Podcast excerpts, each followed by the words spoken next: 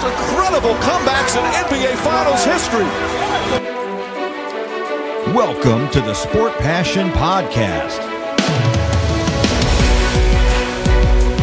He shoots, he scores! Here is your host, Lars Marendorf. Einen wunderschönen guten Tag und herzlich willkommen zum Sport Passion Podcast. In der heutigen Folge geht es am Anfang um die Boston Bruins. Da gab es einige Unruhe und Themen, die zu besprechen sind. Danach geht es weiter in die Front Offices der Liga. Es gab eine neue Verkündung eines General Managers, eine Assistant General Managerin wurde ergänzt und zwei Trainerwechsel. Und das sind die Themen der heutigen Sendung. Wir fangen an, wie angekündigt, mit den Boston Bruins und wir fangen mal an mit der schlechten Nachricht. Und die schlechte Nachricht, die betrifft einen Spieler, der schon öfter für Unruhe gesorgt hat in Boston, den ich aber explizit gelobt hatte vorm All-Star-Game, den ich in meinem All-Star-Kader drin hatte und wo ich im Nachhinein sage, ja, äh, jinxed it oder wie auch immer man das sagen will. Ich habe es vielleicht heraufbeschworen damit, dass ich ihn zu sehr gelobt habe. Die Rede ist natürlich von Brad Marchand und er ist mal wieder ausgerastet. Er hat mal wieder eine Aktion gebracht, wo man sich fragt, wie kann ein Spieler, der so gut ist, der so viele Fähigkeiten hat, eishockeytechnisch, der ein so wertvoller Spieler ist, auch für sein Team, eine solche Dummheit begehen. Wer es nicht gesehen hat, wer es nicht mitbekommen hat, es stand 2-4 im Spiel gegen die Pittsburgh Penguins, kurz vor Ende, ich weiß nicht, 20, 24 Sekunden zu spielen. Ähm, ja, Tristan Jowry fängt irgendwie einen Puck, ähm, weiß gar nicht, ob es ein Schuss war oder was, auf jeden Fall, er hat den Puck, sichert den Puck ab. Es wird zum Bully gepfiffen und, oder abgepfiffen von den Schiedsrichtern und danach geht Martian wieder hin und ja, verpasst Tristan Jowry einen Schlag mit dem Handschuh an. Um, der geht zu Boden. Um, war jetzt nichts mega Brutales, aber das war schon mal dämlich genug. Und naja, dann Linesman versucht dann eben den Bruin da wegzuziehen und dafür zu sorgen, dass er eben woanders hingeht. Es ist dann auch direkt klar, dass es eine Strafe geben wird. Also Marchand soll dann in Richtung Strafbank abgeführt werden. Und dann reißt er sich so ein bisschen halb los. Also der Linesman hält ihn auch nicht so fest wie jetzt zum Beispiel manchmal, wenn, wenn ein Fight ist oder so, dass sie sich richtig um den Spieler rumkrallen. Er hat ihn halt zwar mit beiden Händen im Griff, aber hält vor allem auch die rechte Hand nicht fest. In der rechten Hand hat Marchand seinen Schläger und mit dem Schläger sticht er dann nochmal in Richtung Tristan Jari, trifft ihn da auch im Hals-Kopfbereich. Und ja, daraufhin natürlich raus aus dem Spiel, ganz klar sowieso bei noch 24 Sekunden zu spielen. Und die Liga hat für mich vollkommen verständlich reagiert. Die Liga hat gesagt, pass mal auf mal lieber, äh, du bist Wiederholungstäter, du hast in dieser Saison schon eine Sperre gehabt über drei Spiele, du hast vorher schon zweimal fünf Spiele gehabt, insgesamt sieben Sperren, meine ich, weiß ich nicht, wie viele Suspensions, äh, nicht Suspensions, sondern ähm, Geldstrafen auch noch mit dazu. Also Marchand hat eine ganz lange Liste, viele Einträge in seiner Strafakte. Und da hat die Liga gesagt, du, äh, sechs Spiele Sperre bekommst du von uns und da steht eben auch explizit drin oder in dem Video auch ist zu hören, dann explizit wird es damit begründet, dass er Wiederholungstäter ist. Und erstmal fangen wir mit der Aktion mal an, also mal davon losgelöst, dass das sowieso sehr selten irgendeinen Sinn hat, so eine Aktion. Für die Bruins ist es umso ärgerlicher. Auf ein zweites Thema kommen wir gleich noch, aber vor allem fehlt ihnen im Moment auch Patrice Bergeron, also ein zweiter Teil der Perfection Line und da ist es dann schon so, da fragst du dich, was soll das? Also was soll so eine Aktion? Klar wird Jowry irgendwas gesagt haben, er wird ihm einen Spruch mitgegeben haben, überhaupt gar keine Frage, aber dass jemand mit der Erfahrung, mit der Vita auch, also jemand, der auch selber als Pest bekannt ist und der auch selber sicherlich gerne mal einen Spruch zieht äh, oder einen Spruch rauslässt, dass so jemand sich reizen lässt, kurz vor Ende zu solch blöden Aktionen, also das ist schon, ja, bemerkenswert wieder. Und eben, wie gesagt, auch unter dem Hintergrund, dass die letzten Jahre relativ ruhig waren bei der äh, Brad Marchand, aber gut, es ist halt so. Ja, und ähm, dann ist der zweite Punkt jetzt, er hat jetzt Einspruch eingelegt gegen dieses Urteil. Und da muss ich dann auch wieder sagen, ich finde es auch immer interessant, was die Players Association da macht. Also sie ist ja auch oft so, dass sie gegenüber ihren Klienten, ich finde, ein sehr zwiegespaltenes Verhältnis hat. Denn bei allen Aktionen, wo Spieler gesperrt werden, gibt es ja immer zwei, die daran beteiligt sind. Und in diesem Fall gibt es halt Tristan Jari, den Torhüter der Pittsburgh Penguins, und Marchand, denjenigen, der auf ihn eingeschlagen hat und dann noch einen Stockstich gemacht hat. Und oder einen Kellenstich. Und da muss man dann eben sagen, ich tue mir schwer damit, in diesem Fall Einspruch einzulegen. Und ich hoffe in dem Fall, dass da überhaupt nichts bei rauskommt. Und ganz ehrlich, ich persönlich würde mir noch Folgendes wünschen. Ich hoffe, das landet bei Gary Batman und der sagt dann, pass mal auf, mein Freund. Wir haben gesagt, du kriegst das, weil du Wiederholungstäter bist. Und da du offensichtlich nicht einsiehst, dass du Wiederholungstäter bist und dass du eine höhere Strafe verdient hast, kriegst du gleich nochmal zwei Spiele obendrauf, weil du mal lernen solltest, dass du dich normal benimmst auf dem Eis. Für mich ist das überhaupt nicht nachvollziehbar und aus Sicht der Spielergewerkschaft ist es auch nicht nachvollziehbar. Natürlich ist es jetzt nicht so, dass da einer verletzt ist. Also Jari hat auch selber gesagt, jo, ist halt passiert, war auf dem Eis und so weiter. Nur, was ist denn das für eine Message, dass ich sage, jemand, der immer wieder aus der Rolle fällt, jemand, der immer wieder die Grenzen deutlich übertritt und gesperrt wird, hinter den stelle ich mich noch als Spielergewerkschaft und sage, pass mal auf, ähm, ja, der hat da zwar jetzt einen auf einen Torhüter eingeschlagen, vollkommen ohne, vollkommen ähm, aus dem Zusammenhang gerissen, also nicht irgendwie, dass vorher schon was war oder so, dass man sich gekabbelt hat, nein, einfach ohne Grund erst weggefahren, wieder hingefahren, haut ihm eine runter und dann, während der Linienrichter ihn noch festhält, sticht er dann noch mit seinem Schläger zu. Und da möchte ich übrigens Einspruch gegen einlegen. Sorry, überhaupt kein Verständnis für. Ich finde die sechs Spiele Sperre an sich in Ordnung. Und ich würde mir jetzt ganz ehrlich wünschen, wie gesagt, eine Erhöhung der Sperre einfach aus dem Grund, die wurde so hoch gewählt, damit es ein Signal ist an Marchand, das hat er nicht verstanden. Pass auf, mein Freund, du darfst nochmal eine Stunde nachsitzen, schreibst nochmal einen Aufsatz und wenn es dann begriffen hast, äh, dann kannst du wieder für deine Bruins eingreifen und für die Bruins selber ziehen wir jetzt den Bogen, war es die zweite schlechte Nachricht, die dritte schlechte Nachricht kam dann auch noch, also Bergeron natürlich mit dazu. Dann jetzt diese Sperre und dann gab es die Nachricht in der Woche, dass Tuko Rask seine Karriere beendet. Der war ja jetzt wieder eingestiegen, hat ein paar Spiele gemacht für die Bruins. Ja, eher durchwachsen. Das eine Spiel war sehr, sehr schlecht. Zwei der anderen Spiele waren, waren okay. Ähm, aber ja, er hat wohl immer noch Schmerzen gehabt nach seiner OP, hat sich ja vor der Saison operieren lassen, hat sich an der Hüfte operieren lassen und da ist es eben so, dass er jetzt gesagt hat, nee, ähm, das ist es mir nicht wert. Ähm, ich kriege das nicht mehr hin, meine Gesundheit, ich kann eben da es nicht mehr schaffen, dass ich so in Form komme, dass ich den Bruins auch helfen kann. Und damit ist jetzt diese Lösung, die ja sehr elegant wirkte, dass man sagt, okay, er ist jetzt auskuriert langsam, kommt langsam rein, ist auch nicht der super Druck da, dass man jetzt sagt, okay, ähm, er muss jetzt alle Spiele machen, sondern ähm, Swayman kann ja ihn dann da auch ein bisschen entlasten und auch ähm, Linus Allmark, der ja auch eigentlich als derjenige dann als Nummer 1 ähm, verpflichtet wurde, was man auch beim Vertrag da sehen kann, den kann man auch nochmal so ein bisschen langsam reinführen. Rask hat seine Erfahrung, die wird er auch sicherlich dann in den Playoffs mit einbringen können. Und all das passiert jetzt eben nicht mehr.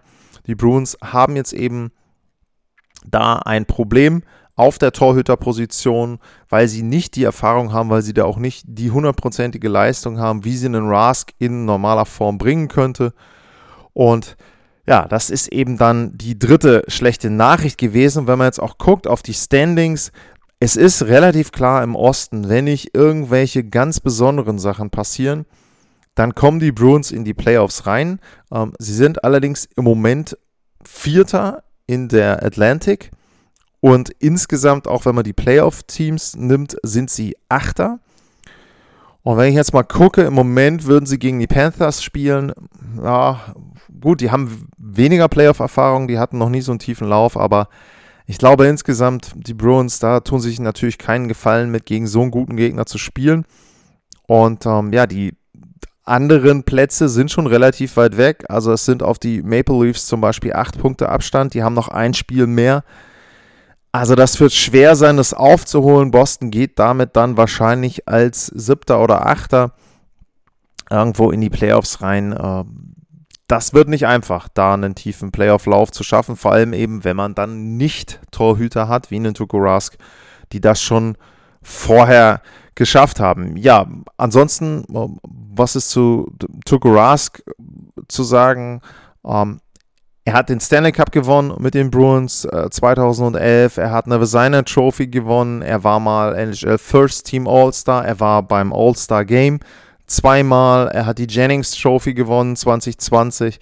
Also schon jemand, der ja im Prinzip seit 2013, 2012, 2013 wirklich die Liga geprägt hat als Torhüter. Insgesamt stehen da 564 Spiele, davon 308 gewonnen. Also eine sehr, sehr gute Statistik. Fangquote 92 im Schnitt, 2,28. Der Gegentorschnitt.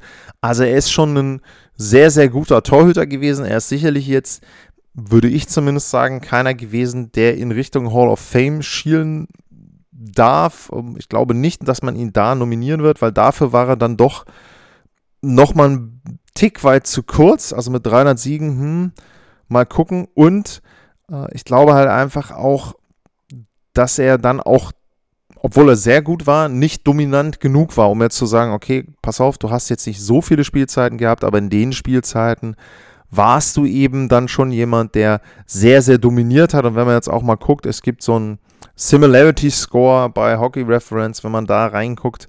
Ähm, Felix Potvin ist da drin, Evgeny Nabokov, äh, Nikolai Kabibulin, äh, gut, Jonathan Quick. Ähm, ja, da würde ich eher sagen, der ist natürlich für mich eher in Richtung Hall of Fame zu sehen. Ähm, Eddie Balfour, ja, ist auch mit dabei. Ähm, aber insgesamt glaube ich, dass er eben eher so in dieser Schicht ist, wirklich gut, aber eben dann auch nicht äh, Hall of Fame worthy. Trotzdem eine sehr, sehr äh, gute Karriere, Tuka Rask. Und um, ähm, ja, alles Gute natürlich für die Rente dann jetzt schon äh, in noch jungen Jahren, wenn man das mit dem normalen Berufsleben vergleicht. Aber ja, 34 Jahre. Ich denke, er hat auch ordentlich Geld verdient. Also da wird es, glaube ich, kein Problem geben. Und vielleicht sieht man ihn ja auch irgendwo dann mal wieder in der Eishockey-Welt. Das war der Teil zu den Boston Bruins. Und dann kommen wir gleich zurück mit den Neuigkeiten aus den diversen Front Offices, die Verantwortlichen drumherum, die neu besetzt wurden, die Stellen. Alles dazu gleich.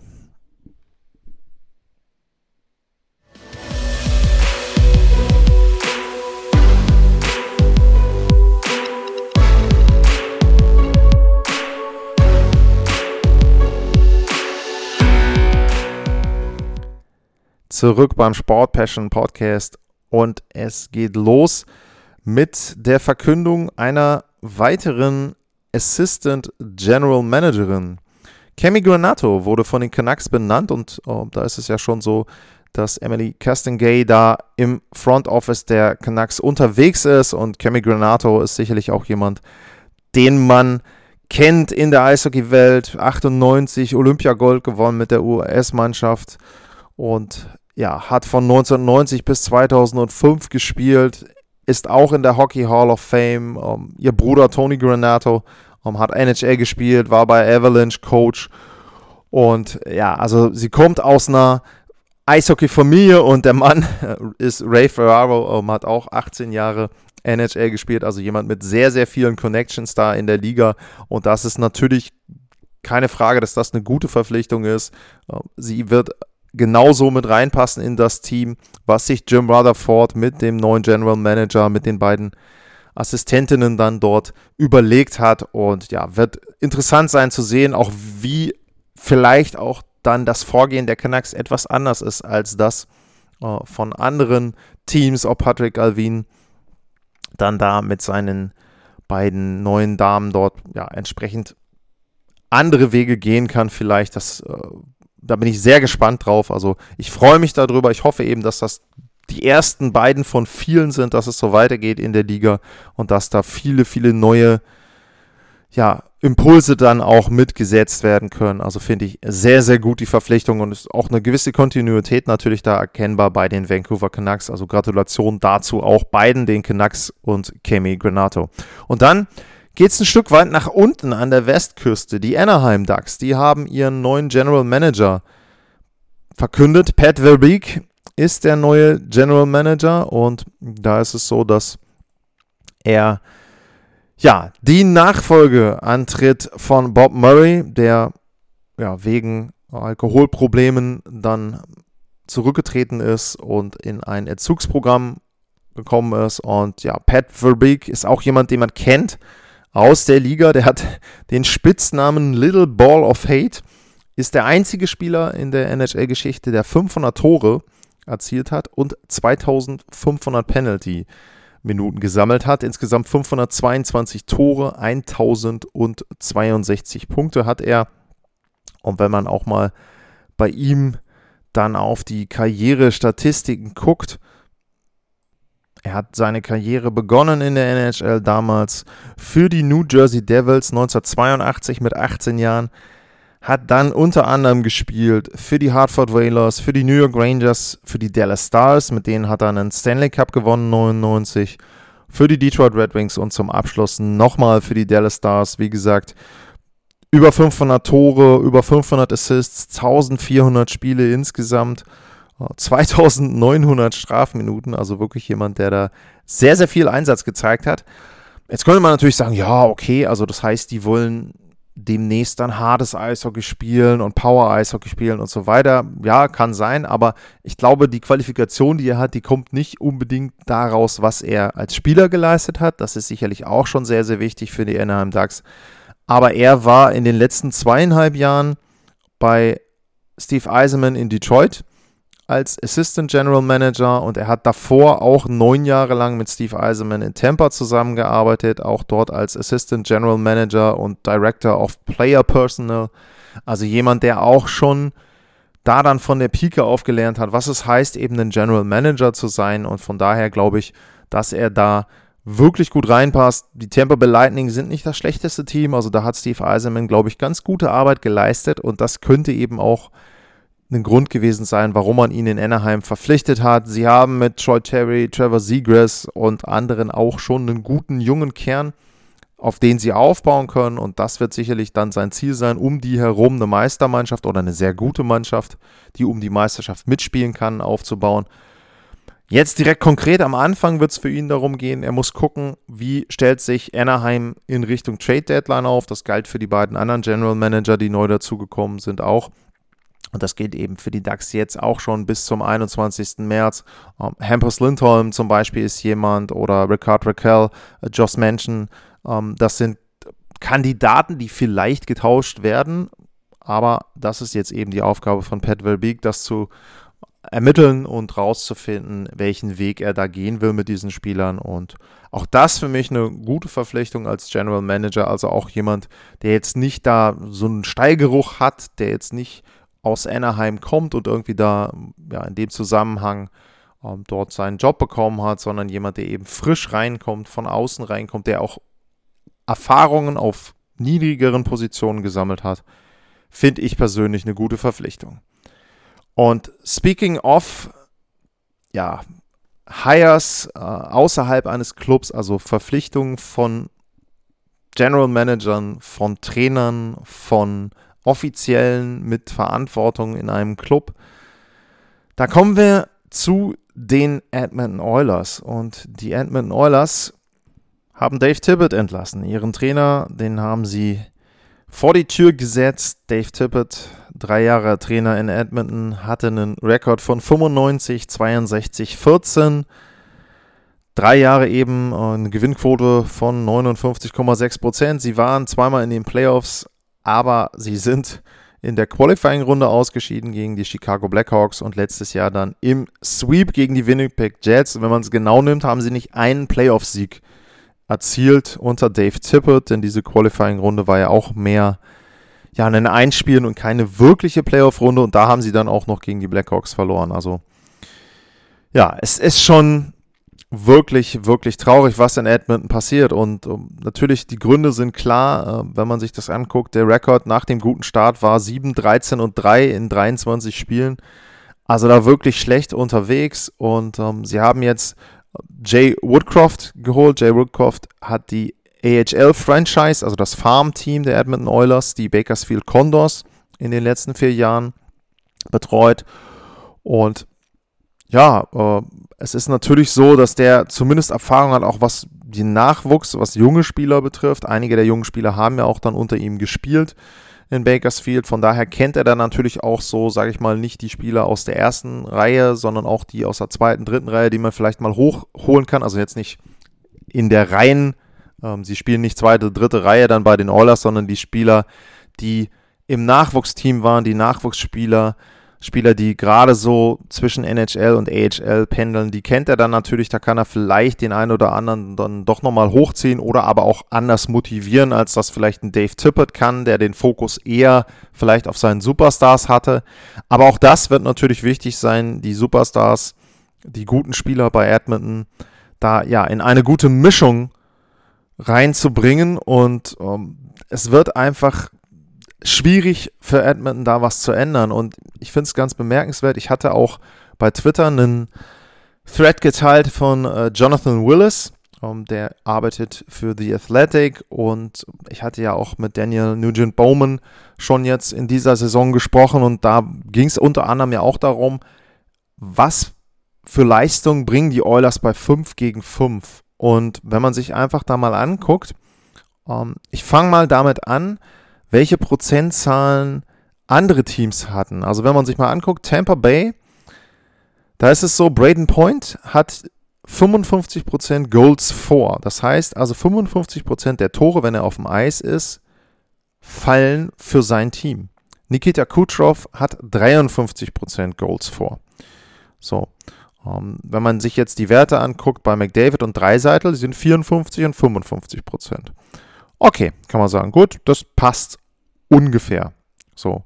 Wenn man sich dann aber anguckt bei Tampa, wenn beide zusammenspielen, Braden Point, Nikita Kucherov, dann ist das Ganze bei 65% Bei den Oilers, McDavid und Dreiseitel zusammen, wie gesagt, alleine haben sie 54 und 55 zusammen, haben sie 56. Also eine ganz minimale Steigerung.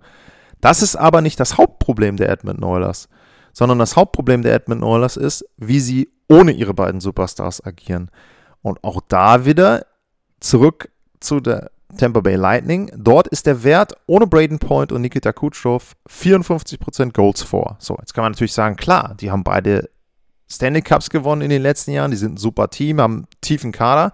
Genau, aber genau das ist das Problem der Oilers, denn wenn wir wieder zurückgucken nach Edmonton, bei Edmonton ist es so, wenn Dreiseitel und McDavid nicht auf dem Eis standen in den letzten drei Jahren unter Dave Tippett, dann hatten sie eine Goals for Percentage von 37% Von 37% Das ist sau schlecht. Ich habe jetzt keine Übersicht, was es insgesamt wäre in der Liga, aber es ist auf jeden Fall schlecht. Und das ist eben einer der Hauptgründe. Ken Holland und Dave Tippett wie auch immer man diesen Mix dann sehen will, sie haben es in den letzten drei Jahren nicht hinbekommen, bei den Edmonton Oilers für Tiefe zu sorgen und dafür zu sorgen, dass darüber dann auch die Superstars besser sind. Denn ich glaube, einer der Gründe, warum bei McDavid und Dreiseitel zusammen diese Percentage nicht hochspringt, könnte auch sein, dass die Gegner sich ganz einfach darauf konzentrieren können. Denn die wissen, wenn wir die beiden halbwegs in Schach halten, wir werden sie nicht komplett in Schach halten, gar keine Frage, die machen ihre Tore, die machen ihre Punkte. Überhaupt kein Thema. Aber wenn wir die bei 5 gegen 5 halbwegs ausgleichen können, gegen die anderen haben wir sehr, sehr gute Chancen. Gegen die dann zweite, dritte, vierte Reihe, wenn sie zusammenspielen, McDavid und Dreiseitel. Gegen die anderen der Oilers, da können wir dominieren, da können wir die Spiele gewinnen. Wir müssen nur zusehen, dass wir gegen die beiden bei 5 gegen 5 nicht untergehen. Alles andere können wir regeln. Und genau das ist eben das Problem der Edmonton Oilers. Sie haben das kaschiert zu Beginn der Saison, mal wieder durch ein wirklich überragendes Powerplay. Das ist ein bisschen abgekühlt und dann ja, ging es nach unten in der Tabelle. Und natürlich muss man auch sagen, ein Problem weiterhin natürlich der Edmonton Oilers ist auch die Torhüterposition. Ähm, da sind wir dann eben auch schon bei dem Punkt, was kann denn jetzt passieren? Also nach dem Trainerwechsel. Ich kann natürlich sagen, klar, ähm, wie gesagt, äh, es wird so sein, dass man versucht, dort die Reihen vielleicht anders zusammenzustellen und so weiter. Aber was können die Edmonton Oilers zur Trade Deadline machen? Und da ist es so, das Hauptthema, was im Moment immer genannt wird, ist die Torhüterposition. Ganz klar, denn sie haben mit Evander Kane jetzt erstmal jemanden geholt für die Top 6. der hat auch ja, getroffen, hat zumindest zwei Tore gemacht. Oder müssen jetzt mal gucken, ob er noch eins gemacht hat die letzten Tage. Aber er hat auf jeden Fall schon mal gescored. Ähm, Frage ist halt, reicht das aus? Ist das wirklich das, was sie brauchen? Ähm, Evander Kane. Oder aber brauchen sie eben wirklich einen anderen Torhüter. Nur da wird es eben auch schwierig. Und wenn ich jetzt hier gucke, die Kandidaten, die hier genannt werden, ähm, James Reimer, Braden Holtby, ähm, Semyon Varlamov, äh, Marc-André Fleury, ähm, ich würde fast sagen, Fleury könnte vielleicht noch am meisten helfen, den wollen aber die Capitals angeblich auch haben. Und bei dem ist eben das Problem, der verdient relativ viel. Da muss man eben gucken, wie man den im Salary Cap unterbringt. Und ja, wie gesagt, das wird sehr, sehr schwierig sein. Es ist im Prinzip die letzte Maßnahme, die Ken Holland jetzt in diesem Jahr machen kann, um das Schiff nochmal rumzureißen, um das Ruder rumzureißen und dann eben wieder in die richtige Richtung zu fahren für die Edmonton Oilers. Denn alles andere, einen richtig großen Trade kann ich mir nicht vorstellen. Dafür haben sie eben dann auch nicht die, die Spieler oder Verträge. Ähm, wie gesagt, ich sehe sie nicht im, im Spiel um Marc-André Fleury. Würde mich sehr überraschen, würde mich irgendwo freuen, weil sie dann natürlich den Baustein vielleicht hätten, der fehlt. Aber ich glaube es eben nicht. Und ansonsten, ja, sie müssen einfach versuchen, intern wieder in den Lauf zu kommen. Sie müssen einfach versuchen, über andere Line-Combinations, dass man vielleicht dann das wirklich auf die ersten drei Reihen komplett verteilt mit den Spielern, die du da hast, mit den sechs, sieben guten Forwards, dass du die dann eben verteilst auf die ersten drei Reihen. Wird sehr, sehr schwierig sein, denn das hat ja Dave Tippett, würde ich mal vermuten, die letzten Jahre ja dann auch versucht. Und wirklich geklappt hat es nicht. Und ja, wenn man sich das Ganze eben da dann auch noch anguckt und wenn man sich da eben auch die die Standings anguckt, also die Oilers sind im Moment auf 5 in der Pacific Division. In der Division selber sind sie vier Punkte hinter den Anaheim Ducks. Und wenn ich jetzt mal gucke ähm, aufs Wildcard-Rennen, das ist ja dann das, was in dem Moment ähm, ja, interessiert, dann sind es da eben auch, Anaheim ist da ähm, das Team auf dem zweiten Wildcard-Platz. Vier Punkte vor den Edmonton Oilers. Sie haben vier Spiele Rückstand, also das könnten sie relativ schnell aufholen gegenüber den Anaheim Ducks. Allerdings sind zum Beispiel auch die Dallas Stars damit drin. Die haben auch 45 Spiele, die haben einen Punkt mehr. Also es wird nicht nur darum gehen, Anaheim irgendwie einzuholen und Anaheim zu distanzieren. Ähm, da mischen die Los Angeles Kings mit, die, die Flames mischen da letzten Endes auch mit. Aus der anderen Division sind die Blues mit dabei. Also es wird sehr schwer sein für Edmonton überhaupt in die Playoffs zu kommen. Und da musst du natürlich gucken, okay, wen bekomme ich denn? Und wenn du auf einem der Wildcard-Plätze reinrutscht, dann sieht es im Moment so aus, als ob man dann Colorado bekommt oder die Vegas Golden Knights. Und das wird nicht einfach. Das lasse ich mal dann einfach so stehen. Und ja, Edmonton an sich kann man sagen, verständlich, dass da der Trainerwechsel vollzogen wurde. Die Frage ist eben, was kann mit dem aktuellen Kader wirklich besser werden? Und ich glaube, das wird sehr, sehr schwer. Ja, und dann gab es noch einen Trainerwechsel in Montreal, beide, beides kanadische Teams, also auch da wieder deutlich zu sehen, dass da nicht wirklich überall alles stimmt in Kanada. Die Canadiens haben einen neuen Coach und das heißt, sie haben den alten entlassen. Dominic Ducharme wurde entlassen von Kent Hughes. Ähm, auch das kann man soweit nachvollziehen, ähm, wobei ich jetzt nicht sagen würde, dass ich Dominic Ducharme alleine an dieser Saison Schuld gebe, gar keine Frage. Ähm, das hat viele, viele Gründe, habe ich ja auch schon drüber gesprochen, welche Gründe das hat. Auch die Geschichte dann mit dem General Manager da, mit ähm, Bergevin. Also ist schon so, dass die Canadiens tiefer gehende Gründe haben und Probleme haben als die, die Dominique Ducharme verursacht hat, aber eben vor ein paar Wochen ist ein neuer General Manager gekommen, der hat sich das Ganze jetzt angeguckt, ist wohl nicht damit zufrieden gewesen, was er gesehen hat, was Ducharme mit der Mannschaft macht ist nicht zufrieden gewesen mit der Perspektive und hat jetzt eben gesagt, okay, ich möchte jetzt einen Trainerwechsel.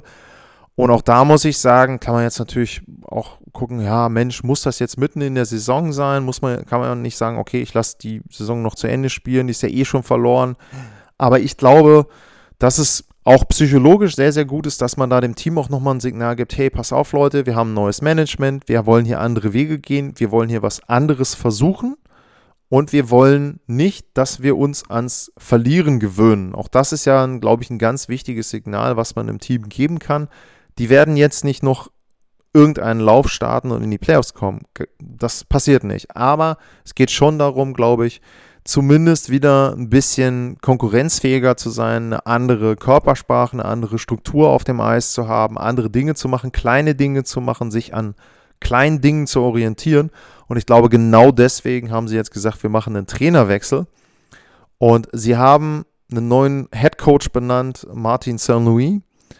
Und der ist jemand, der passt wirklich genau wie die Faust aufs Auge in so eine Situation rein, auch in eine Situation, wo mit jungen Spielern gearbeitet werden muss in Zukunft, wo sie wahrscheinlich dann auch über Draftpicks und vielleicht dann neue Draftpicks, die sie jetzt noch über Trades reinholen, auch viele Nachwuchsspieler dann bekommen werden in den nächsten Jahren. Cole Caulfield, äh, sowieso der aufgebaut werden muss, der rangeführt werden muss an die NHL. Und da muss man schon sagen, Martin Saint-Louis ist jemand, der sehr, sehr gut während seiner Karriere gezeigt hat, was es heißt, gegen Widerstände zu kämpfen. Ähm, wer ihn nicht kennt oder wer die Geschichte nicht kennt, er wurde nie gedraftet. Also er ist jemand, der nie gepickt wurde von einem NHL-Team und einer der Gründe oder der Hauptgrund wahrscheinlich ist, dass er relativ klein ist, 1,73 Meter. Und es war natürlich so, er war 88 oder 98, 99 ähm, dann in der NHL. Und vorher war es eben so, man kennt ja die Jahre noch, große Spieler, körperbetonte Spieler. Ich sage jetzt mal beispielhaft einen Eric Lindros, Power Forwards, wirkliche Power Forwards. Das war das, was die NHL-Teams haben wollten. Und nicht jemand wie Saint-Louis, der da eben mit seinen 1,73 dann äh, den Jungs unterm Ellbogen durchlaufen konnte, überspitzt gesagt. Ja, aber der hat seinen Weg gemacht, der ist in die NHL gekommen und der hat sich da durchgebissen. Und wenn man sich einfach auch mal seine Statistiken anguckt, seine Karrierestatistiken, wie gesagt, nicht gedraftet, hat dann angefangen, 98, 99 in Calgary, hat da 13 Spiele gemacht, zwei Tore, äh, zwei Punkte in den 13 Spielen. Und im nächsten Jahr hat er 56 gemacht, 18 Punkte, 56 Spiele, 18 Punkte. Dann 78, 40, 53, 35 und dann ging es richtig los. 82 Spiele gemacht, dann war er in Tampa. 82 Spiele gemacht, 70 Punkte. 82 Spiele gemacht, 94 Punkte. Da hat er die Hart Trophy gewonnen. Er hatte die meisten Vorlagen 2003, 2004. Und er hat den Stanley Cup gewonnen mit der Tampa Bay Lightning. Und da sieht man eben schon, was er für eine unfassbare Entwicklung hatte. Also als Spieler, der nicht gedraftet wurde, sich so dann durchzusetzen, bester Spieler dann zu werden, was das Scoring betrifft in der NHL. Er hat danach auch nochmal eine 102-Punkte-Saison gehabt, 94 Punkte, 99 Punkte. Er hat mehrfach die 30 Tore überschritten, er hatte 43 Tore, ist der Karrierebestwert. Insgesamt stand er dann am Ende bei über 1100 NHL-Spielen. 16 Jahre hat er gespielt. Tampa, Calgary und New York waren seine Vereine. Er hat über 1000 Punkte gemacht, 1134 Spiele, 1033 Punkte. Also sehr, sehr gut da und auch wenn man dann eben auf die, auf die Playoff-Statistiken guckt, auch da ist es so, 107 äh, Spiele, 90 Punkte gemacht. Er hat tiefe Läufe gehabt, eben mit Tampa. Er war mit den Rangers nochmal im Stanley Cup-Finale, hat da 25 Spiele gehabt. Also sehr, sehr gut. Ein sehr, sehr guter Spieler, ein Führungsspieler, jemand, der eben wirklich weiß, worauf es ankommt, eben auch auf die Kleinigkeiten, jetzt nicht auf die Größe bezogen, sondern eben auch auf intensives Arbeiten und ganz, ganz viele Dinge rund um das Spiel herum. Und ich glaube, damit haben sie einen sehr, sehr guten Coach bekommen. Sie haben natürlich jetzt jemanden, wo man sagen kann, hey, der hat jetzt nicht die große Erfahrung. Das ist jetzt nicht zum Beispiel den Patrick Ra, der auch wieder erwähnt wurde, rund um die Coaching-Position. Gar keine Frage, aber ich glaube, dass das gut ist, dass es eine frische Perspektive ist. Auch das passt rein in die letzten Verpflichtungen, wenn man jetzt die General Manager so nimmt und eben dann auch jetzt ihn als Trainer. Finde ich gut. Er ist für mich ein sympathischer Typ gewesen. Ähm, und ja, ich freue mich da, dass er eine Chance hat jetzt als Coach bei den Canadiens. Muss man natürlich gucken. Wie gesagt, man darf von ihm keine Wunderdinge erwarten und es geht, glaube ich, auch nicht unbedingt hundertprozentig darum, jetzt mehr Spiele zu gewinnen, sondern es geht darum, konkurrenzfähig zu sein und auch ja, eine gewisse, gewisse Entwicklung zu sehen. Dafür musst du in diesem Jahr gar keine Spiele gewinnen, groß für die Canadiens. Aber eben, man darf sich nicht so präsentieren, wie das teilweise jetzt war in den letzten Wochen. Und glaube, da haben sie eben den richtigen Schritt dort vollzogen und mit Saint-Louis einen guten Trainer sich dort geholt. Das war's. Das war der Überblick über die letzten Neuigkeiten in der NHL. Ich hoffe, es hat euch gefallen. Würde mich natürlich freuen über Feedback, freue mich auch über Fragen, über Themenwünsche zu den nächsten Sendungen, zu den nächsten Wochen, auch in Richtung Trade Deadline, wenn ihr da Ideen habt, wenn ihr da Teams habt, wo ihr sagt, hey, was brauchen die oder was ist mit dem und dem Spieler, würde der meinem Team weiterhelfen? Passt der da rein? Kann das funktionieren irgendwie mit dem Salary Cap? Wie könnte das gehen? Wenn es dazu Fragen gibt, wenn es dazu Anregungen gibt, sehr, sehr gerne at Lars-Mar, info at sportpassion.de, das sind die beiden Adressen, wo ihr mich erreichen könnt und da hoffe ich, dass ihr da auch dann eben entsprechend, wenn ihr Fragen habt, mit mir kommuniziert. Ansonsten natürlich wie immer, bleibt gesund. Vielen Dank heute fürs Zuhören. Wenn ihr wollt, bewertet den Podcast überall da, wo ihr es könnt. Abonniert ihn, wo ihr es könnt und Habt viel Freude beim Hören und ansonsten genießt das Wochenende hoffentlich und dann bis zum nächsten Mal. Dankeschön. Tschüss.